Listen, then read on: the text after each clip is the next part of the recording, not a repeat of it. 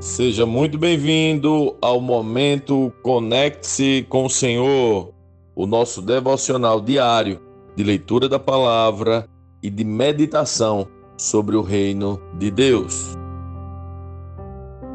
Hoje vamos ler Lucas, capítulo 2. Vamos nessa? Naqueles dias, o imperador Augusto decretou um recenseamento em todo o Império Romano esse foi o primeiro recenseamento realizado quando Quirino era governador da Síria. Todos voltaram à cidade de origem para se registrar. Por ser descendente do rei Davi, José viajou da cidade de Nazaré da Galiléia para Belém, na Judéia, terra natal de Davi, levando consigo Maria, sua noiva, que estava grávida, e estando eles ali, chegou a hora de nascer o bebê ela deu à luz a seu primeiro filho, um menino, envolveu-o em faixas de pano e deitou-o numa manjedoura, porque não havia lugar para eles na hospedaria. Naquela noite havia alguns pastores nos campos próximos vigiando rebanhos de ovelhas. De repente, um anjo do Senhor apareceu entre eles, e o brilho da glória do Senhor os cercou ficaram aterrorizados. Mas o anjo lhes disse: Não tenham medo, trago boas novas que darão grande alegria a todo o povo. Hoje, em Belém, a cidade de Davi, nasceu o Salvador, que é Cristo, o Senhor. Vocês reconhecerão por este sinal. Encontrarão o bebê enrolado em faixas de pano, deitado numa manjedoura. De repente, juntou-se ao anjo uma multidão do exército celestial, louvando a Deus e dizendo: Glória a Deus nos mais altos céus e paz na terra àqueles de que Deus se agrada. Quando os anjos voltaram para o céu, os pastores disseram uns aos outros: Vamos a Belém para ver esse acontecimento que o Senhor nos anunciou. Indo depressa ao povoado, encontraram Maria e José e lá estava o bebê deitado na manjedoura. Depois de o verem, os pastores contaram a todos o que o anjo tinha dito a respeito da criança, e todos que ouviam a história dos pastores ficaram admirados. Maria, porém, guardava todas essas coisas no coração e refletia sobre elas. Os pastores voltaram glorificando e louvando a Deus por tudo o que tinham visto e ouvido.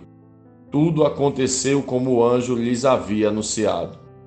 Oito dias depois, quando o bebê foi circuncidado, chamaram-no Jesus, o nome que o anjo lhe tinha dado antes mesmo de ele ser concebido.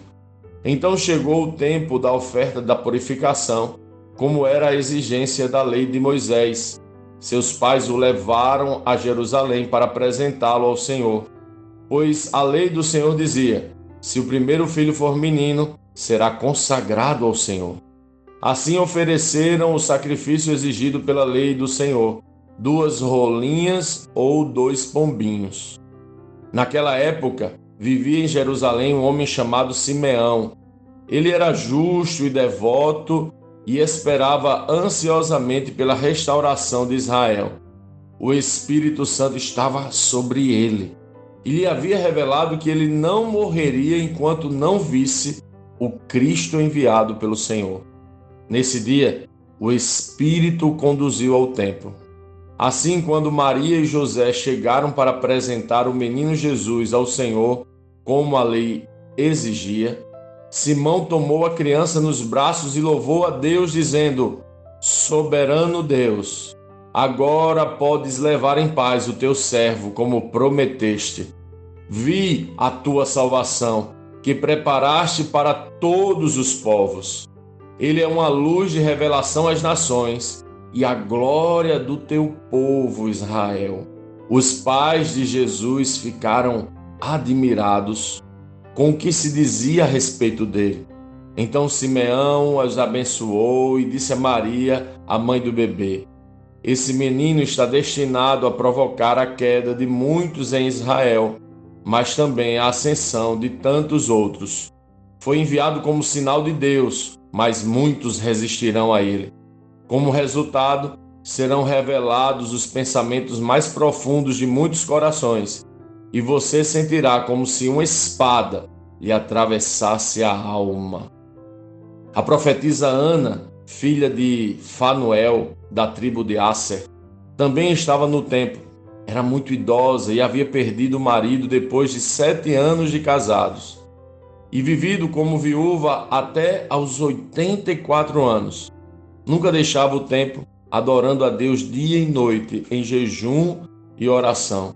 Chegou ali naquele momento e começou a louvar a Deus. Falava a respeito da criança a todos que esperavam a redenção de Jerusalém.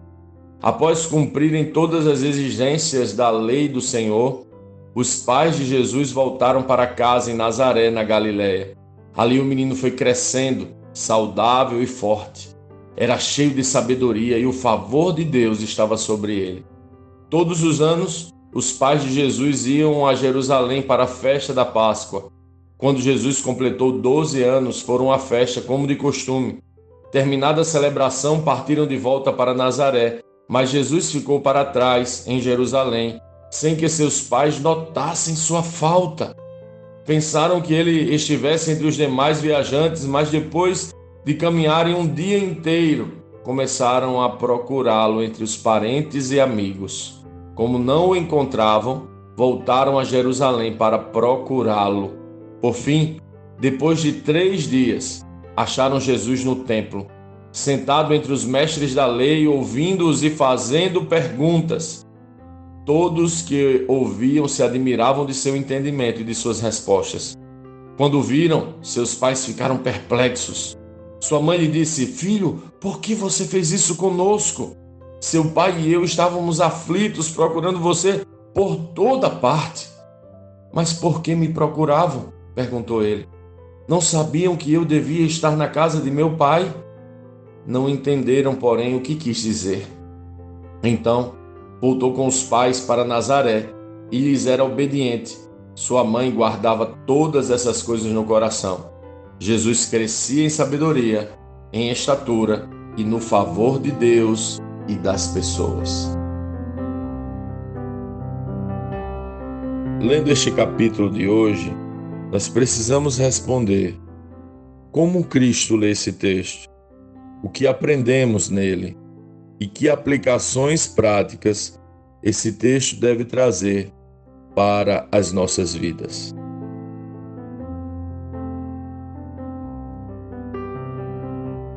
É lindo ver um Deus escolher nascer como menino, ser cuidado por um pai e por uma mãe humanos e falhos. Quanta humildade há descrita no Cristo. Este capítulo é espetacular pois apresenta o exército celestial louvando.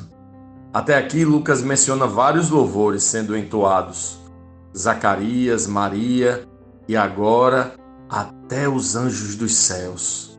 É lindo mesmo, mas também é lindo ver o Cristo e sua humildade. Um Deus feito criança e crescendo entre nós. Sim, a grandeza e a humildade de um Cristo ficam evidentes. Mas também fica evidente a nossa incapacidade. Vejo como no espelho minha incapacidade quando vejo José e Maria perdendo Jesus. Eles estavam numa festa que apontava para Jesus, mas conseguiram perdê-lo de vista e seguir o caminho sem perceber que ele não estava mais com eles. Se eu pudesse suplicar algo nesta manhã, e posso, seria: por favor, Jesus, não me deixe te perder de vista. Não me deixe não perceber que você não está mais. Não me deixe me envolver demais com a religião ao ponto que não te enxergue. Não, Senhor, eu não posso te perder. Sim, como José e Maria, devo sair procurando por ti. Devo sair à tua procura, porque não sei viver sem ti. Como um pai e uma mãe que perdem seu filho, assim sou eu e procuro por você. Onde podemos encontrar Jesus? Talvez o texto nos dê uma pista. Por fim, depois de três dias, acharam Jesus no templo, sentado entre os mestres da lei, ouvindo-os e fazendo perguntas. Jesus estava sentado aos pés dos mestres da lei. Isso fala de sua humildade ao ouvir homens que amam as Escrituras. Jesus estava ouvindo-os. Isso fala de sua humildade de mesmo sendo detentor de toda a sabedoria. Estava ali ouvindo o que os homens achavam de tudo que ele mesmo criou. Jesus estava fazendo perguntas. Isso fala de sua humildade, pois, mesmo sendo o Criador de tudo, se inclina aos seres criados, que consideram nosso pensamento ínfimo sobre toda a grandiosidade que ele mesmo fez. Sim, esse é um bom lugar para encontrar Jesus, um lugar de humildade. Parece que ele não se importa muito com as aparências e nem com as honras, mas prefere os lugares de humildade. É um bom lugar para encontrar Jesus.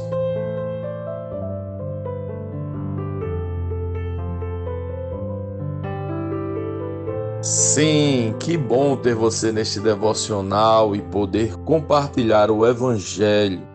Mas, como sempre dizemos, o texto de hoje, o texto de cada dia, tem muito mais para oferecer, muito mesmo. Nosso objetivo aqui é te influenciar a parar um pouco e ler o texto bíblico, pois acreditamos que cinco minutos de vida na palavra podem transformar completamente uma vida. Que Deus te abençoe. Leia, medite, comente, pergunte e adore o Senhor no seu lugar secreto. Conecte-se com o Senhor.